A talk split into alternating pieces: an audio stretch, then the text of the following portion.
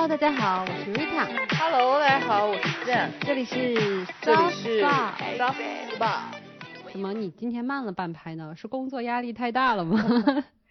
不是，是我换了一个新的录音软件然后它的这个声波就不像之前一样，就是那种就是起伏上下很明显的。哎，对对，嗯不是，就是正常频率的起伏 OK，它就有点像一个弹力绳，它是这样起伏的。好 的好的。所以我刚刚就是愣住了，我想说我说话的声音好像也没那么大吧？嗯为什么它像弹力绳一样一直 这样起伏？被吓到。嗯，原来如此。Anyways，怎么样？你这一周发生了什么新鲜的事情？我上一周讲真没有什么太新鲜的事情，但是我为此而感到非常的嗯自豪，因为就是因为我离职了啊，所以就是没有什么迫在眉睫、压力很大的事情要做，我觉得还蛮开心的，就是彻彻底底的给自己放假，嗯。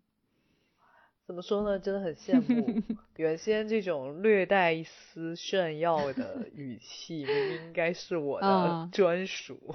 然而你并没有把它做得很好。然而我现在就是听众朋友们也不知道能能不能听出我的疲惫。我上一周其实虽然说是心情是放松和开心的，但是身体上其实并没有，就是嗯在我离职之后的这两周，我就一直在大感冒，就是非常严重的感冒。啊，基本上就是在我的 last week、嗯最后一周，我就开始出现一些嗓子痛，然后我当时觉得大事不妙，嗯因为我不知道大家啊，我每次一要感冒或者生病，基本上先是扁桃体发炎，就是先是嗓子开始出问题，嗯然后开始整个人感冒。嗯但当时我其实就也就是嗓子痛两天就还好了，我就觉得没事了。嗯结果北京的雾霾天就是突如其来的袭来，记得吧？然后我整个人就发了起来，就开始重感冒，就是嗯那种流鼻涕啊，然后咳嗽啊，头痛、头晕这种。大概到了今天才算刚刚就是鼻音退掉了，退掉了，所以其实就是两周的感冒吧。嗯但是还好，就是不用上班，所以就可以在家躺平。哎，对，心情非常哎好，就是眼里充满了光。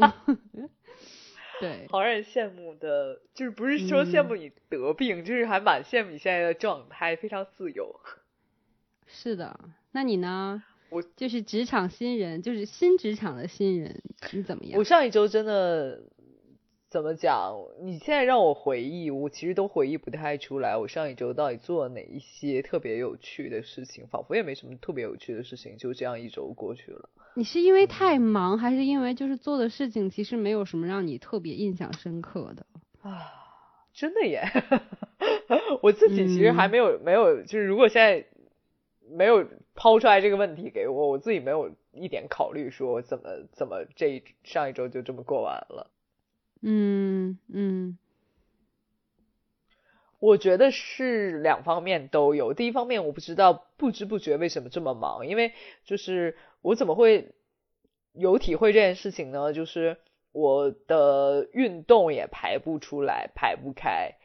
嗯，然后呢，我的嗯，今刚刚我们说讲到 culture highlight，就是我原来就是一个 culture 丰富的 highlight 人。富人，但我现在感觉好像我还要思考一下，我上一周到底有什么 high 可以 highlight 的部分。OK，, 呃呃，然后再来再来就是我确实感觉好像没有做特别有意义的事情。嗯，嗯我觉得两方面空虚都有，哦所以空虚包裹了不可以这样我觉得不行，我要我要、嗯对我要着手要改进这件事是要的要的。然后我们反嗯正下周末已经相约好了要去逛一个图书集，图书集市了，所以嗯下周我们就可以好好的放松一下周末，是不是？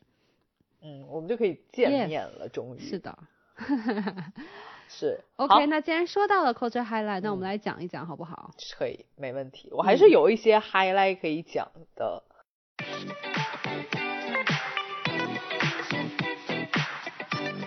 哦，来，你那你先分享吧。所以因为我觉得我还蛮多可以分享的。是，反正我的 culture highlight 其实就只有一个，就是呃，在上一周，而且还是在周末的时候，我去看了，呃，好不容易看了嗯国产电影《不止哦不休》。哎，不止不休是讲什么的啊？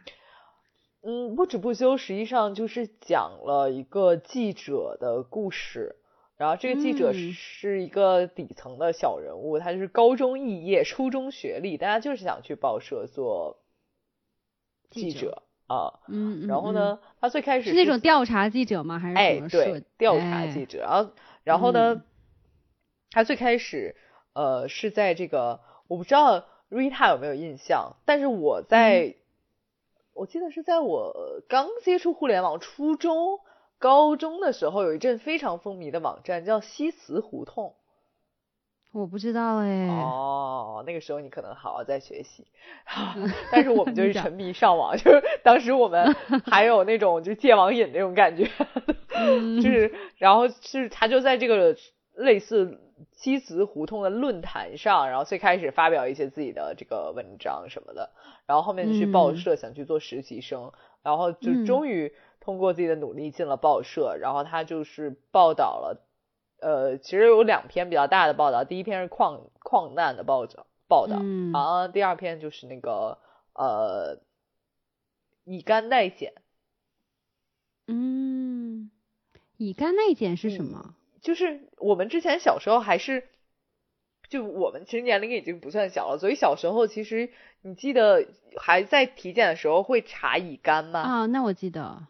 哦，然后呢，就是因为因为当时的社会上会觉得乙肝是一个传染病，对，哦，所以就是呃会存在一些对乙肝，哎，对携带者的偏见，会觉得他们不不不是一个正常的人嘛，然后就会对他们有很多限制，比如说一些单位是不招收呃乙肝携带者的，对，然后包括那个时候研究生的体检之前录就是录取体检也是。不不录取乙肝啊携带者的，嗯，天呐，所以连学校都会拒收人家，对，所以所以他们所以这个时候就会有一些就是所谓的灰色地带的。啊，叫乙肝证明，好让他就是他就是找一些正常的人去帮他们做验血啊，明白，所以他们的检测结果就乙肝携带者检测结果就是正正常的嘛，嗯嗯嗯。了解，是，所以就是他们是他是去呃跟踪报道了这件事情，然后是然后最后是就是大结局就是倡导说社会不要对乙肝人携带者具有什么歧视吧。嗯嗯。那后来其实就是我们现在往回看，其实现在也确实是对乙肝携带者没有任何歧视了。嗯，相对比较少了。像以前可能就是一谈就是谈到他就会。闻声色变的那一种，对对对对对对对对，是因为我记得以前还有过那种，就是好像去亲戚家里，然后有亲戚的朋友也到家里去做客，然后好像他就是喝了杯茶，走了之后，亲戚家就说啊，那咱们把这个茶杯都扔掉吧。然后当时我还觉得奇怪，又不是一次性，为什么扔掉？后来就说是因为那个亲戚的朋友他是乙肝携带者，这样，嗯。所以就会有这种隐性的歧视。我觉得这部电影最大的呃点，就给我的触动的点，不在于说这个记者本人。当然，当然，当然，我觉得肯定很多媒体人有会有共鸣，觉得说，呃，所谓的记者有些社会责任，对对，嗯。但是给我反正最大的共鸣就是，就是乙肝乙肝携带者的歧视。呃，社会其实是在进步，对乙肝患者或者说在对类似的传染病的，呃，对的，就是歧视是越来越少的。然后嗯，大家也是这跟科普啊、教育都有关系。对，大家也是越来越理性的。我觉得这个是一个社会的进步吧。是，嗯，就好像嗯，我们西方社会那个 black。Black lives matter. Black Black lives matters. 就是类似这种。其实我们有时候会看到说，西方社会就就我们觉得说，哎，看人家社会在进步，人家就是有这种觉醒意识。其实，在我们身边，这种这种这种事情也都是有在发生，或者说已经在发生过，只是我们好像没有那么有觉察。嗯，是。那还蛮好的，所以就是还是蛮有一个就是社会意义的这么一个影片。我觉得还是可以看看的。第一是有社会意义的，嗯，第二就是如果你是一个曾经的有媒体理想的人，可能 看完了会有很多共鸣共鸣的。嗯，嗯，但嗯，我因为是没有这种从来没有想过当记者的一种新闻理想，所以我自己对这部分有点差。但我自己在朋友圈，包括在呃社交媒体上有看到很多，就之前是在做媒体工作的人，嗯，是觉得看完了以后还是有蛮蛮蛮多共鸣的。所以他就是这个主角，这位记者在电影里面也是会说碰壁呀、或者说遇到不理解啊，就各种难难处的嘛，还是就是很顺利的，因为你讲他也是高中肄业，然后就去追求自己的新闻理想。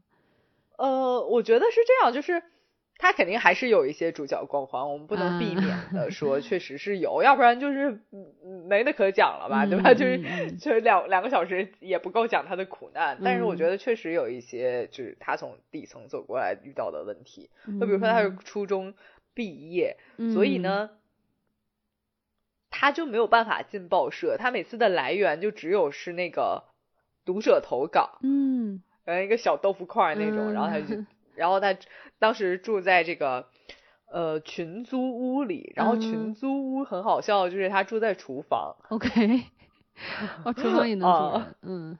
对，然后只只是这种就是相对，因为他没有钱，因为他是小人物，然后还其中还有一个矛盾的点，这个会涉及到一些剧透，就是其中还有一个矛矛盾的点，就是他从小的所谓的发小吧，在北京读书，在北京考研，但是那个发小是乙啊肝携带者。哦，天呐，好扎心，追踪乙肝代检这件事的时候，他有一次就是假装自己是乙肝患者，就是他不假装自己是乙肝患者，他假装就可以给帮人代检，然后去赚钱。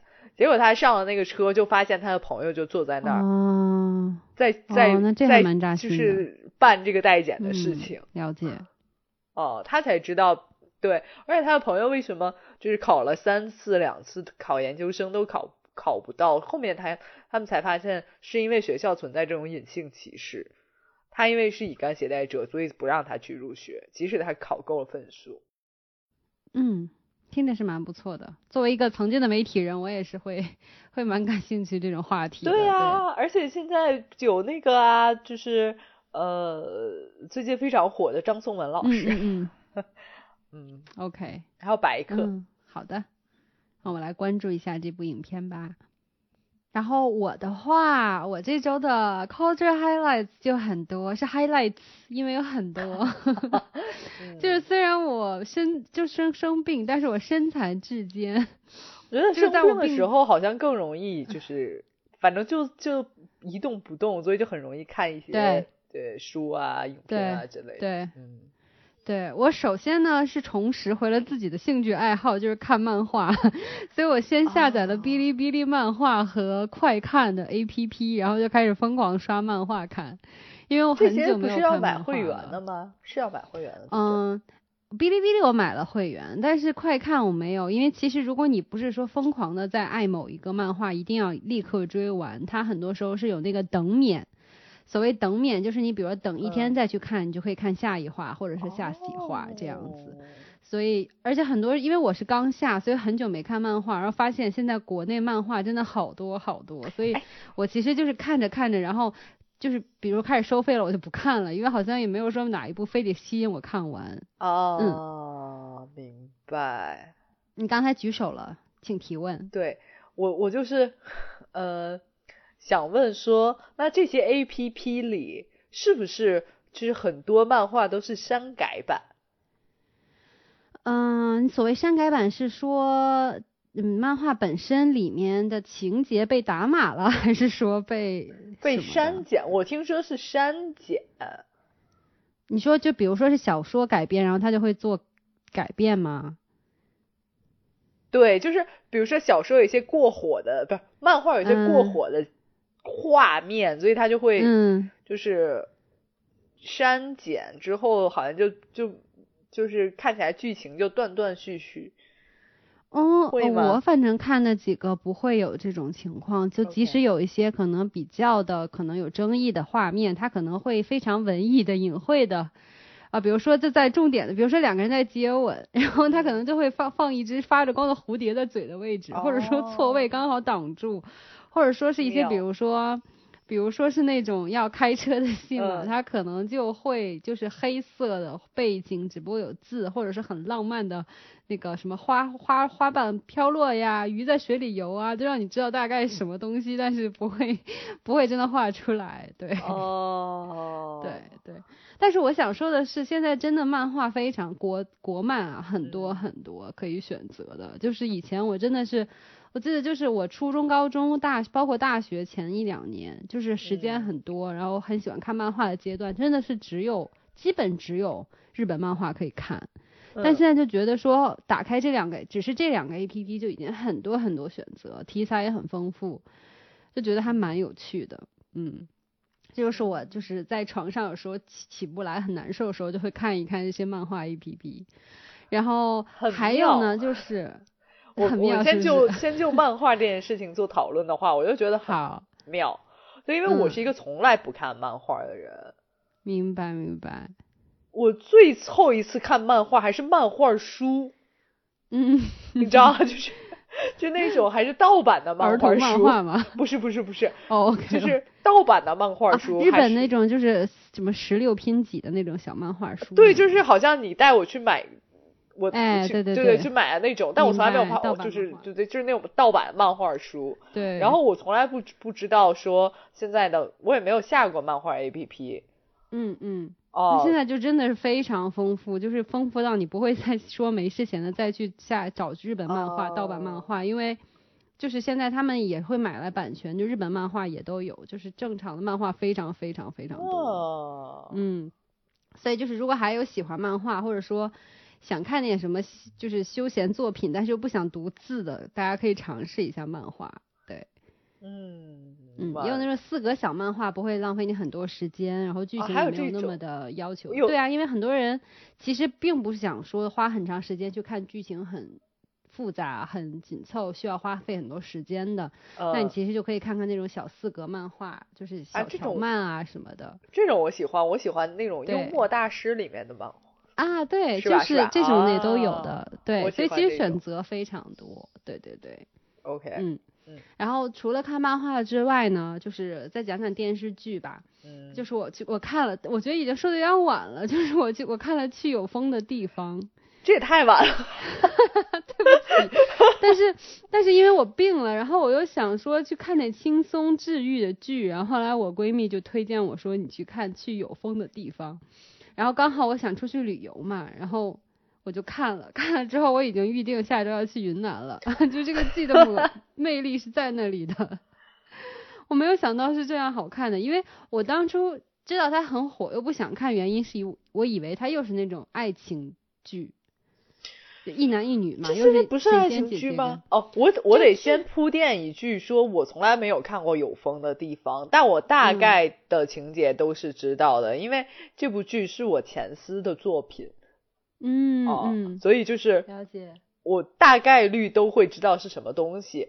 但是我在我印象里，它就是一个爱情片啊。哎，它绝对是有爱情的情节，哦并且男女主就是刘亦菲跟李现肯定是两个人是有很多爱情的情节在里面，不是还有但是激吻情节吗？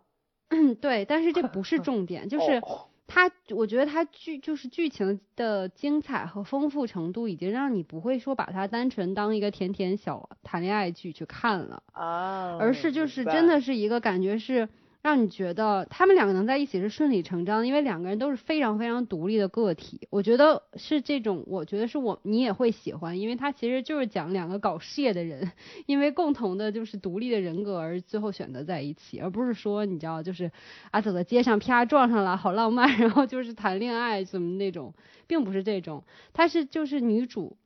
到一个云南村落，因为她的闺蜜去世了，她想去散心，然后她开始重新怀怀疑自己的人生了，嗯，然后就跟我现在处境蛮像的，就觉得做了这么多年的工作，然后作为你的闺蜜之一，我现在对自己的 生命安全存在对不起，就 就她剧情是这么设计的，因为她闺蜜就是两个人都很忙，然后就一直有约定说去云南旅游，但是没有能实现，嗯。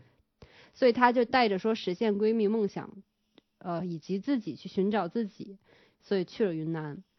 然后在那里就遇到了各种各样的人，然后我觉得这个剧精彩之处就在于各种各样的人都有各种各样的故事，并且每个人的角色就是都很丰富，明白。角色都很有有故事，比如说有经历网暴的直就是网红直播啊，然后就是写网文的一个作家，但是其实就是也没有得到很多家家人的支持，但是自己坚持下来了，还有去那边唱歌的，还有创业失败去那边。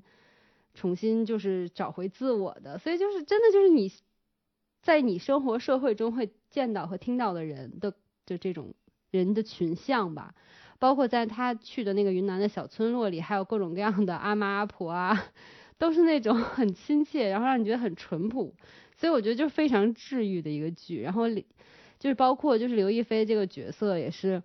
我觉得很很让很多都市丽人会有共鸣的，就是你工作很多年，像一个发条一样工作，然后很多时候也不知道为什么，以及会忽略自己很多真实的感受以及呃自己的身体健康，然后就他去到那边，相当于重新找到自我，然后找到一个新的工作方向，就人生方向这种。然后李现就是那种就是很有理想的，从大城市回乡创业的这种青年。这其实有点像两个人就一起搞事业，你知道吗？就不是一个非常就纯爱情的这么一个剧，所以我看的还蛮上瘾的。嗯，我觉得是这样，就是你看完这部剧，然后马上去云南，我觉得还是蛮这个节奏还是蛮好的，因为你到云南就会发现，因为刚好我去云南的时候，这部剧刚播完。所以你我大概率会觉得你去的时候，这不这不就是云南应该也没有太变，就是哎，你你进去就会发现说哪里都是有风的地方，什么取景地。那真的？对，我在大理的时候，就所有地方都是取景地。哦，这样啊。哦，嗯，你都已经分不出来，因为我也自己也没看，所以我就 assume 它都是取景地。嗯，了解。嗯，但是全基本上就是，我觉得节奏会蛮好，就是你可以看，还能想到云南的各种，嗯，习俗啊什么，就还就还是挺好的。嗯嗯嗯嗯。啊，这个剧大家肯定很多人都看过嘛，我就就不再多讲了。然后我就还去电影院看了最近新上的那个新海诚的漫画电影、动画电影《铃芽之旅》。嗯，你觉得好看吗？因为我我我收到了褒贬不一的两方 反馈。嗯，呃，这么说吧，就是新海诚我看过的三部动画电影哈，呃，你的名字、天气之子和这次的铃芽之旅。嗯，我可能会说，我最喜欢的还是你的名字。啊，我也只我也只看过你的名字。然后天气之子是我最不推荐的，因为我现在连记都记不起来剧情是什么。讲是天气预报的。嗯，我不 记得了。好吧，颜真。对，然后这一部呢，我觉得是有一更有怎么讲呢？一些现实意义的，因为前两部就比较偏幻想的那种嘛。秒速五厘米我没有看过啊。那这一部我觉得是更有一些现实背景的，因为呃，光听《铃芽之旅》，你可能会搞不清楚这个这个动画是讲什么的。嗯。但它其实日语原来的那种名字是叫 Suzumano。托基玛里就是铃芽去关门，就是如果你执意的话，就是铃芽关门，你可能就搞不清楚他讲什么，因为他这个电影其实是以什么为背景呢？是相当于现在是呃日本当年的那个东东北那个海边大海啸地震，你还记得吗？嗯。然后相当于是以那个为背景的。我记得，我记得，我记得。哎，对。然后呢，就相当于铃芽，她这个角色相当于是经经历在很幼小时候经历了那次海啸和大地震，然后失去了亲人。后来她是被她的阿姨领养到了呃九州地区。然后她这个动画，她这个动画电影呢，是说她遇到了一个叫专门叫关门师的这么一个人。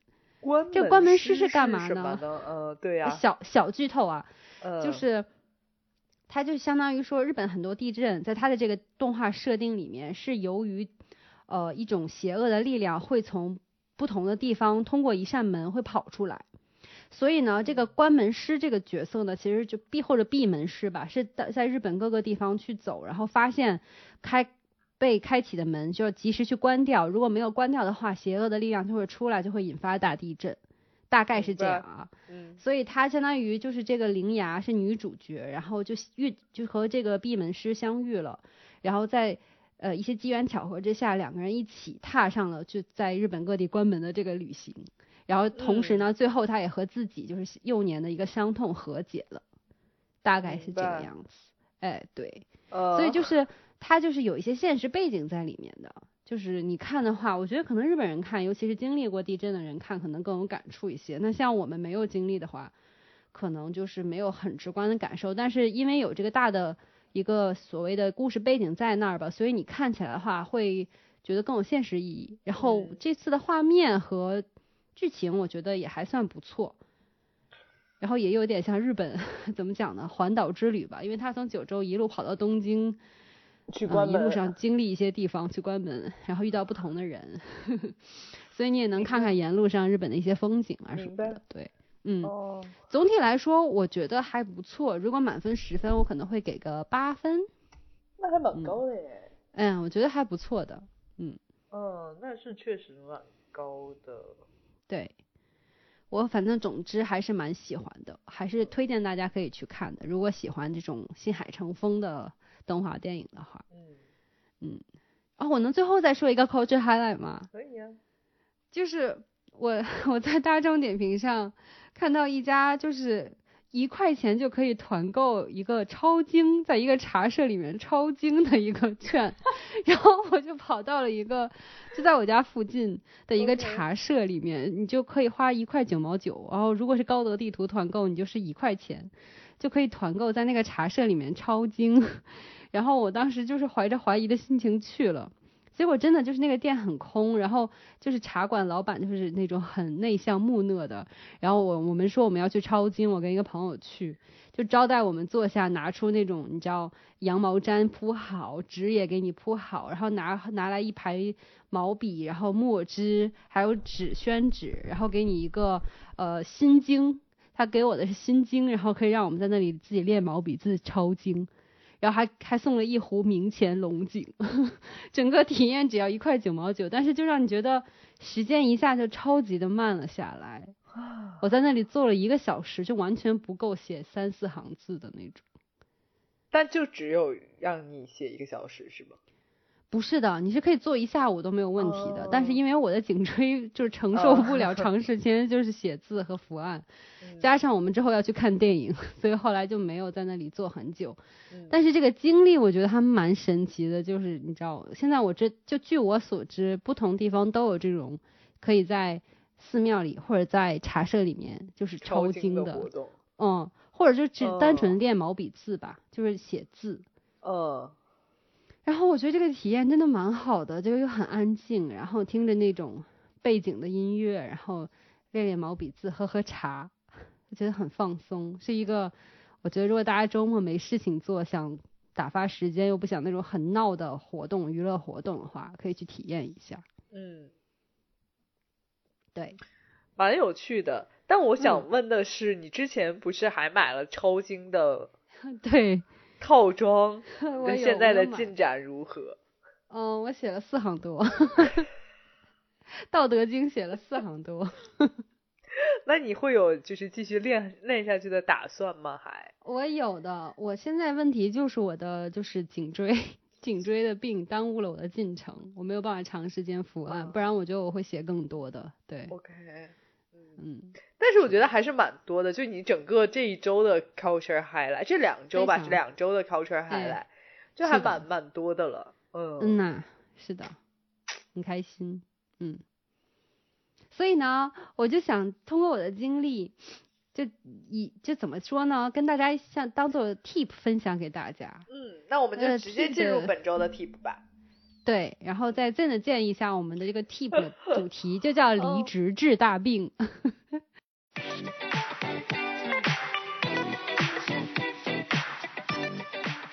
而且我后来是因为我入职之后，呃，前两周真的生病，真的很严重，我就觉得说，那我我我就来补后半句，我就是入职生大病。虽然虽然是讲离职治大病，入职嗯生大病，倒是不用讲入职生大病，我们就来讲讲说怎么 离职为什么会治大病吧。嗯嗯嗯，就是先排除我。上来离职就先病了这件事情。我们讲离职治大病，真的会有背书吗？这背书超惨。对，但是我我想我想说的是，我并不觉得啊这是坏事。为什么呢？因为我是我自己的经历告诉我，我基本上每次经历很不好的负负面事件，或者是经历很大的一个，比如说大考试啊，或者说呃很大的工作中的项目，压力很大，然后身体吃不消之后，我基本上。很容易就是这段时间不生病，但是一完结了，一放松下来，就一下病就发了起来。明白，就会有一种反缓慢排毒的感觉。哎，所以在我看来，就是你说他是生病，但其实我觉得更像是排毒。哦。因为讲真，在过去三四年，我都没有生生没有感冒过了。对呀，新冠疫情期间还有包括疫情，我都没有得。对。就是我得病之后，先是给自己还以为自己甲流了，结果没有发烧，然后后来说那我是不是新冠了？然后测测抗原，然后也没有新冠，所以应该就是一个排毒的大感冒，让身体的一些叫积积压的病 毒和一些负面东西排排了出来，所以我觉得是一个排毒的过程。那我之所以还是认同治大病这件事情，是因为我觉得。就除了可能身体这种疲惫，或者说之前的一些病毒通过这次得病排了出来之外，我还有一些其他的病，比如说我之前就是耐心很差，脾气也很差，然后睡眠很不好。你现在都然后基本上都没有了，就不敢说说我现在脾气变得非常佛，或者说是很有耐心，我也不敢这么讲，但是就是。其实就在工作期间，因为我之前是做媒体的，我本来其实性子是一个偏慢，然后很耐心、很 nice 的一个人，但是因为工作原因就会变得很急躁、讲效率，然后没有耐心。然后就是比如说之前我家如果楼上装修发出那种电钻的声音，我整个人就很崩溃，就比如说很着急就想去楼上去敲人家门啊。或者就是戴上耳塞啊，或者就整个人就心情变很差。但是这两天就是楼上电钻响，然后我就睁着眼睛在那里听，我也就没有任何的情绪起伏。虽然也觉得啊有点吵哎，但是可能就是这个想法过去了。你知道，就像就像在我们做。冥想的时候有一个经常指引的一个提示，就是说你可以有想法，但你就让这个想法当做一个想法过去，不要引发过多的情绪嘛。因为我觉得我现在就能做到这。我觉得是因为你在在工作的时候就有你的接受配额，就是接受这件事的配额都用在了工作上，所以说的对，包括对对家人也是就没有耐心。所以你的可能其他的。对待其他事情时候，你的接受额度已经用光了，你就没有办法是把这个额度分散到你生活中的事情了，所以你就会相对的很没有办法接受很多事情。是，然后包括我还有一点我注意到的，就是以前我是一个非常讲究目的和效率的人，比如说我知道我今天要做的事情，我要去，比如说 B。B 点，我从 A 点出发要去 B 点，那在放在过去的话，我肯定想说，哎，哪个更快？我坐地铁，或者说，呃，我需要步行一段的话，能不能骑车代替？但现在的话，我就是单纯的就是想，比如说就走路嘛，反正我也没有那么抓紧时间，哦，就走一走路，或者说我遛狗之前可能在楼下，就是只要让狗狗去上厕所就好了，然后跑一跑就好了。那我现在愿意花更多时间跟耐心去，比如说走一大圈，半个小时，然后慢慢的去溜达，然后也不带手机，也不听耳机，然后就单纯在路上走，然后看看云啊什么的，就觉得自己情绪变得很稳定。哦，对，好好。对，我然后我离职去公司离职的那个办手续那一天下午，我就直接到了玉渊潭公园，因为我我公司离玉渊潭没有很远。嗯。然后我就走过去，然后就是那天呢，刚好是，就如果大家知道的话，如果想看北京樱花的话，基本上都是去玉渊潭公园嘛。嗯。我去那天刚好是樱花季的前一天，开始的前一天，所以人没有很多，是工作日。然后我就走进去，然后人也没有很多，我就买了一杯樱花抹茶拿铁。啊，现在还有这种东西了？有有的有的。哦，还是跟 Oatly 合作的 茶拿铁，对，然后我就拿着那杯拿铁一边喝一边看樱花，我也不拍照，我就看一看，然后走一走，然后哪里就是有座位我就坐下来，然后休息一下，就体会到了那个生活好。作家书中的北京城。嗯，有一点吧，对，就跟就是上班时候心态很不一样。包括以前我每次想起玉渊潭，都想到的是初中很痛苦的回忆。哦，这因为我们初中有那个跑圈儿。初中我们有一个对，就是要到玉渊潭拉练。啊，对，在湖湖环湖环湖对环湖。我们小我们初中也是这样。觉得环湖。对，就觉得好痛苦啊！那是一个很痛苦的经历。但是我当时就当天我就花了一个小时，就在绕着整个湖走了一圈。啊，半半个湖吧，整没有整个湖，半个湖走了一圈，然后就觉得心情也很好，没有什么压力，然后就觉得很开心，对，好好哦。我记得我没在工作的那段时间里，也有一天去了玉渊潭，是吧？而且我觉得我非常喜欢玉渊潭的是，我不我我因为玉渊潭充满了回忆，我小时候经常在湖里 游泳。啊，对，当然这这个这个这个动作不提倡啊，就是，但是我说我们小时候没有那么有意识，然后呢，呃，然后我就是就是去湖里，就从，呃，从从我不知道那个是哪个门，像南门，我不确定啊，嗯，然后进去时候到湖中间还要走一段路。然后我我的记忆里面那一段路就经常听到那个知了叫，嗯嗯。嗯，夏天了，对，因为我们都是吃完晚饭去湖里，嗯哦，有画面感了，哦，就是那一段路，但是现在那一段路已经有装修过了，然后原来就是一个水坝，然后旁边就是那种青苔路，嗯，然后呢，但其实我我其实最推荐大家如果去玉渊潭的话，还是可以从那个。我不知道是哪个门，就是但是对着三里河的那个门出来，然后走一走周边，因为对着三里河那条那条路出来是财政部和呃地图出版社，还有什么轻工，反正就是所有所有的那个部委，很多部委在那里，所以很多建筑 轻工，我第一反应是轻轻工业。什么兵器什么什么忘了忘了什么东西啊？但是就是那个那个，呃，那个楼是非常有年代感的。我我还是推荐大家去看一看，就是我我特别喜欢那那个地方，就三里河那个地方哦，因为我自因为我的初中和高中在那边，嗯，在财政部对面，啊，嗯，所以大家还是去看看，我觉得很喜我我很喜欢那个是我在北京最喜欢的公园。嗯，是蛮好的一个公园，对。然后除此之外呢，我就是会花时间去做饭和运动。啊，好悠这两个我觉得就是工作繁忙的时候很容易忽略的。像你刚才也讲说没有办法安排了，对。像我之前可能晚上就是要给自己做很多心理建设，然后可能找一个稍微轻松点的运动，或者说。就是要做很多心理建设，才能做很高心率的那些那些运动嘛。因为工作一天很累了，对。然后呢，这两天虽然我身体还没有恢复，但是我就会去做很多瑜伽和普拉提在家。会花一个小时，然后慢慢的去做做好热身，做好拉伸。因为之前其实你就是那种，OK，我要运动半小时，我上来就开始叫开合跳啊、高抬腿啊，那就开始咔咔就往上搞。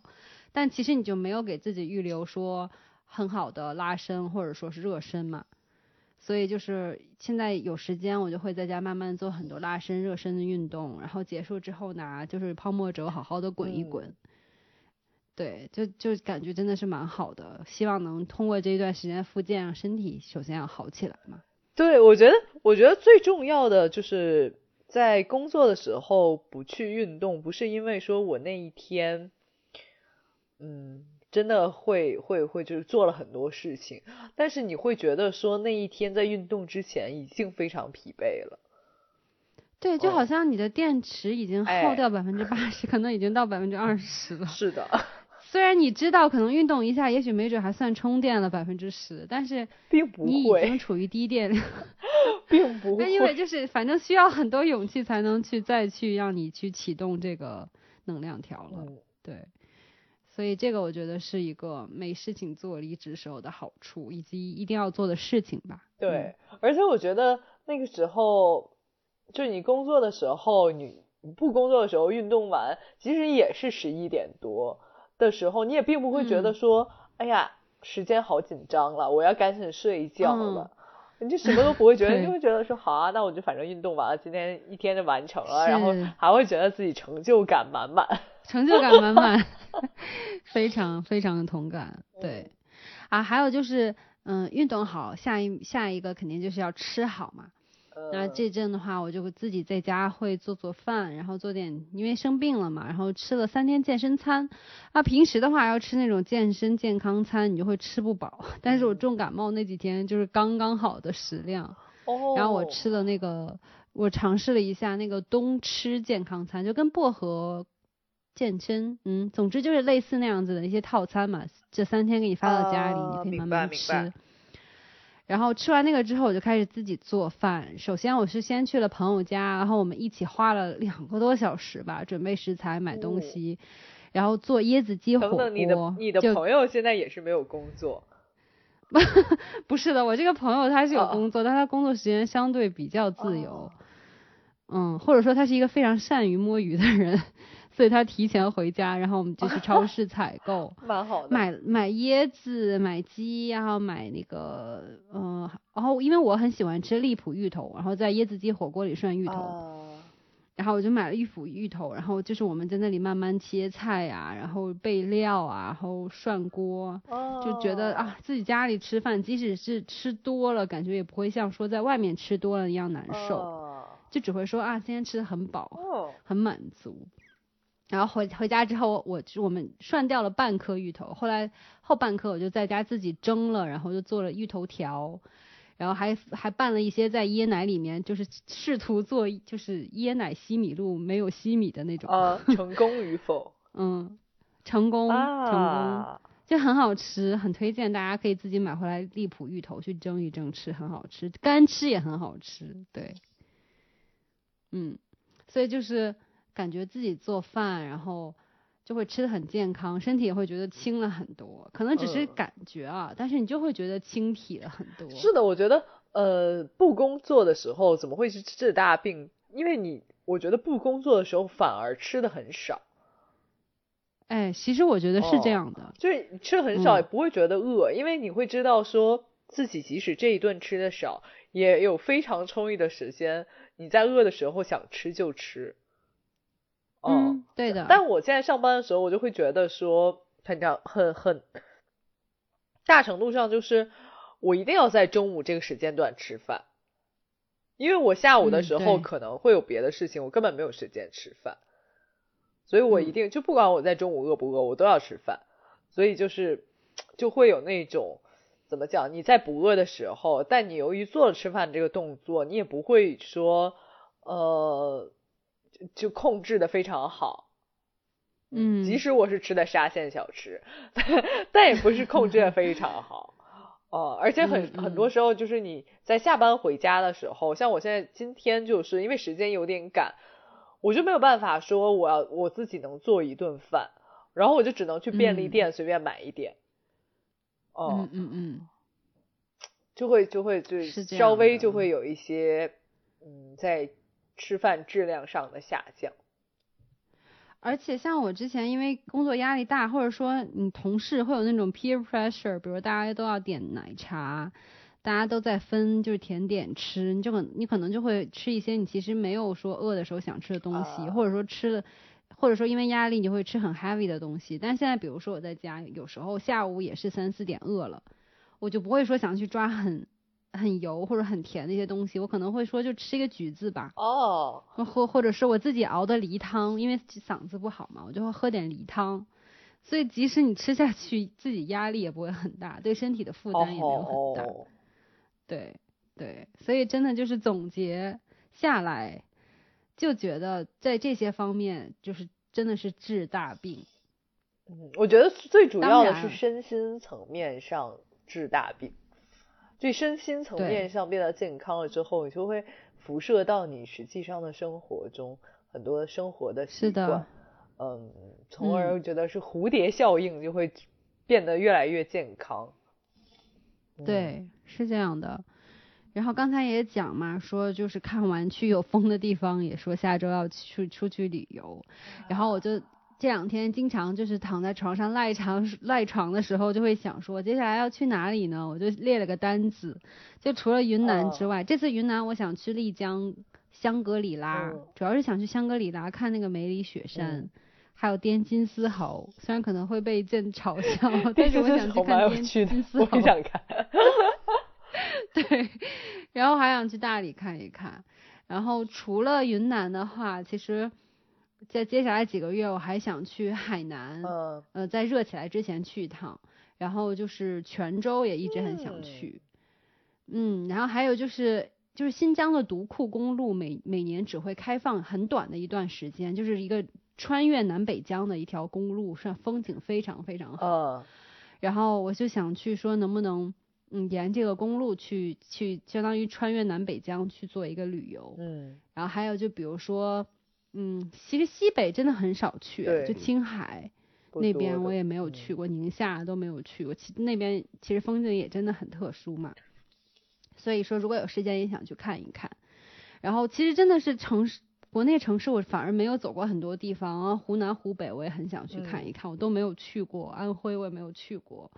他觉得一旦开始去发现旅游目的地的时候，你就会发现，这大好河山真的是哪儿哪儿都没去过，就感觉真的不用着急说现在就飞到泰国去被宰客，还不如在国内走一走。虽然国内现在也是那种感觉，就是航空公司在疯狂回血，就是刚好在暑假前，我觉得应该还好。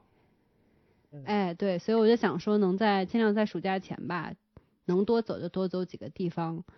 去看一看，现在就觉得时间真的很宝贵，虽然没有紧迫感，但也是想说，好不容易可以有大段时间休息，就想好好利用起来。也从剑那里学到了很多 tips 和 和血的教训。是的，我现在想想真的是非常后悔。是是，所以如果你能请到假，或者说你又要换工作了，希望我们能一起结伴旅游。哦，嗯。我我也是所以总结下来，嗯，是总总结下来，我觉得就是讲离职治大病这件事情，不是说想大家都通通跑去离职，然后跟我一样就是在家躺着，或者说说出去玩，对。但是我想说的是，首先，如果你本身真的就处于一个很痛苦的状态之下，并且你已经很明显身体给你信号，或者说你的心理。精神给你信号，你需要休息的话，我觉得还是要关照自己的身体的。你像我这次就是，其实，在离职之前我已经很崩溃了，就不至于说真的说到就精神疾病这个层面。但是你你想，我一辞职立刻就开始生大生了一场大病，其实就蛮能说明问题的。嗯，所以就想说。是这样，如果你是没有办法离职，或者说暂时没有离职打算，我觉得我的经历也告诉我说，在休息的时间一定要好好休息，这件事情很重要，就是调整自己的心态，能花周末时间也好，或者说多请假，不要。我以前真的很怕请假，或者说很不爱开口请假，但我觉得说，如果你是还在职的人，你你也需要去好好的调理一下自己的身心健康，然后多出去走一走。对。即便就是多花半个小时在外面溜达溜达，可能对自己的就是心情也是有好处的。是的，是的，是的。对，我觉得这样蛮好的，就是嗯，让我们畅想了一下，感同身受了一下离职的快乐。对，而且就是我有一种，哎，那是不是以后我退休了也是这样的生活？其实有点像。我记得是我我我。记得也是上个礼拜，我看了一个网上一个一个微博，然后就是一个姑娘那离职的当天，然后她坐地铁，然后他就拍了一张照片，就整个地铁站，因为下晚高峰的时候，就乌泱泱的，后面全是人，然后大家都只有低着头走路，然后就是或者脸一脸疲惫，就所有那张照片里只有这一个离职的姑娘，然后。带着这种，就是由内而外的开心的笑容，然后眼睛上 闪着光，然后我我就被那个照片整个人冲击了。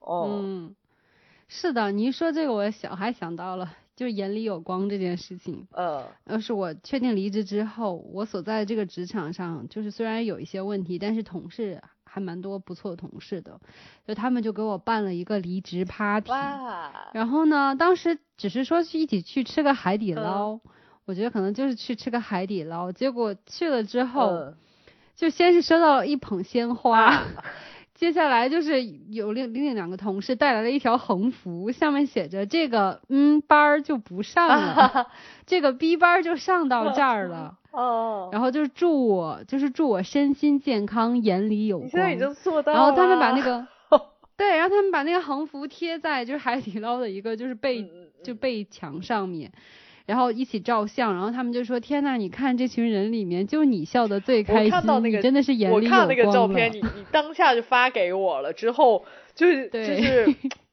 就怎么说呢？这真的是你笑的，真的是非常的嗯，发发自自内心。，就是就是可以看得到，是你真的很开心。是的，我当天去的时候其实还生着病，但是同事说就好久没有看到我状态这么好的时候了，就还还愿意化妆，然后弄头发，然后最后大家还一起给我弄了个蛋糕，上面写了溜了溜了，好好，就是哎，感觉很有仪式感，然后我就能感觉到，其实大家很多人，我感觉他们把一些自己的感情也倾注在了我的身上。